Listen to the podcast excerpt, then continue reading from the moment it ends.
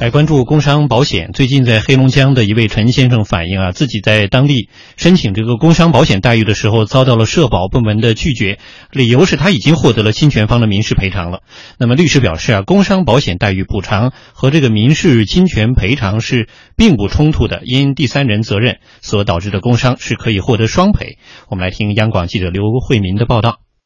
黑龙江的陈怀安向记者透露。二零零六年，自己在哈尔滨一家国企当司机期间，在工作中被一辆轿车撞伤。虽然陈怀恩这次的事故伤害被认定为工伤，并被鉴定为七级伤残，但他多次向当地社保部门申请工伤保险待遇，却遭到拒绝。社保部门工作人员给出的解释是，自己已经获得侵权方的民事赔偿，不能再享受工伤保险待遇。去找社保厅工伤保险处，他说执行那个地方规定。劳动法律师杨宝全表示，二零一四年最高人民法院出台关于审理工伤保险行政案件若干问题的规定，其中明确，由第三人造成的工伤，受害人既有权申请人身损害赔偿，也有权享受工伤保险待遇，只是医疗费用等不能享受双赔。医疗费用啊，包括一些这个器具费用啊，它属于可以报销的，就一般来说就不能双赔了。双赔项目呢，那么我们还是要了解一下这两个。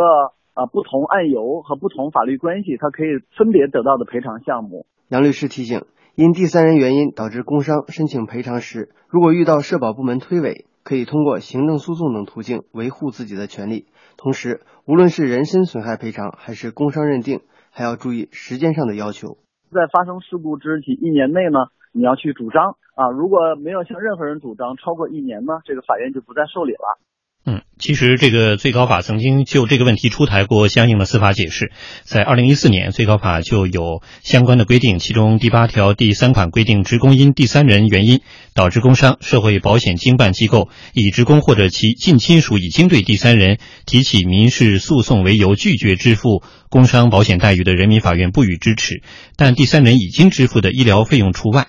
呃，其实刚才我们这个记者带来的是一个案例啊，那这些年有关类似的这个案例还是不少啊。工伤保险待遇补偿和民事侵权赔偿的关系该如何处理，这也是各界关注和争议的焦点问题之一。那这些年逐渐在争议当中，也希望达成一个共识。那相关的这个机构，包括刚才我讲最高法，也不断的希望出台这样的司法解释来解决或者推动这个问题解决。呃，春梅老师从刚才这个案例，包括目前这个问题的焦点来看。呃，我们有没有一些进展，或者是未来还有哪些可以提供的参照依据吗？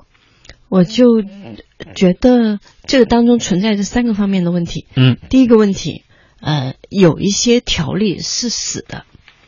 但是呢，并不意味着说它不能够活用。嗯，然后第二呢，我们看到很多的这个解释呢，实际上是取决于报销部门。怎么样的去对待？对，是就是可报可不报，对，采取的是不报，嗯，而不是说站在这个受伤的这个职工这个地方选择的可报，嗯。那么回到第三点，那么就是这样的个案报道的越多。会让更多的人知道我面临的是什么样的问题，嗯，解决点在哪里，能够推动更多的同类型的事件的一个发生。当然的话呢，呃，能不能够让相应的管理部门在此基础上，把它作为一个更好的一个呃解释的一个基础，那就看管理部门愿不愿意多努力一下，愿不愿意多为普通人做点事儿了。嗯，呃，杨超怎么看？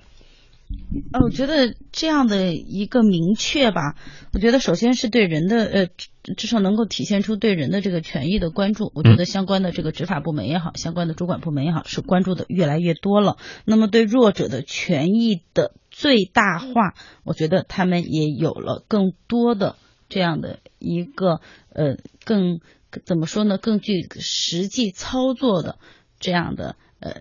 一个一个过程吧，我觉得这是呃非常值得来称赞的。我觉得在这样的一个过程中，我觉得可能因为这样的一个进一步的这样的一个司法解释的明确，可以让更多的弱势群体受到。更好的保障。嗯，的确哈，呃，刚才其实两位观察员都有这样一个共识，我想这也是社会各界这几年不断在关注和争议中也逐渐去形成的共识，就是一方面呢，对于这样的一些个案，我们要多去关注、关切；另一方面呢，相关的这个部门机构啊，包括职能方，还有就是刚才这个案例中也提到了一些法律界的人士啊，参与共同来提供这样的一些解释也好啊，参照也罢，才能推动这个问题的逐渐的解决。虽然说我们在这方面有呃相关的一些探讨，甚至有争议点，但是无论如何，最终应该是保障。职工权益这个点上，我们应该是有一个共识的，而且不应该只对某一方有利，应该秉持对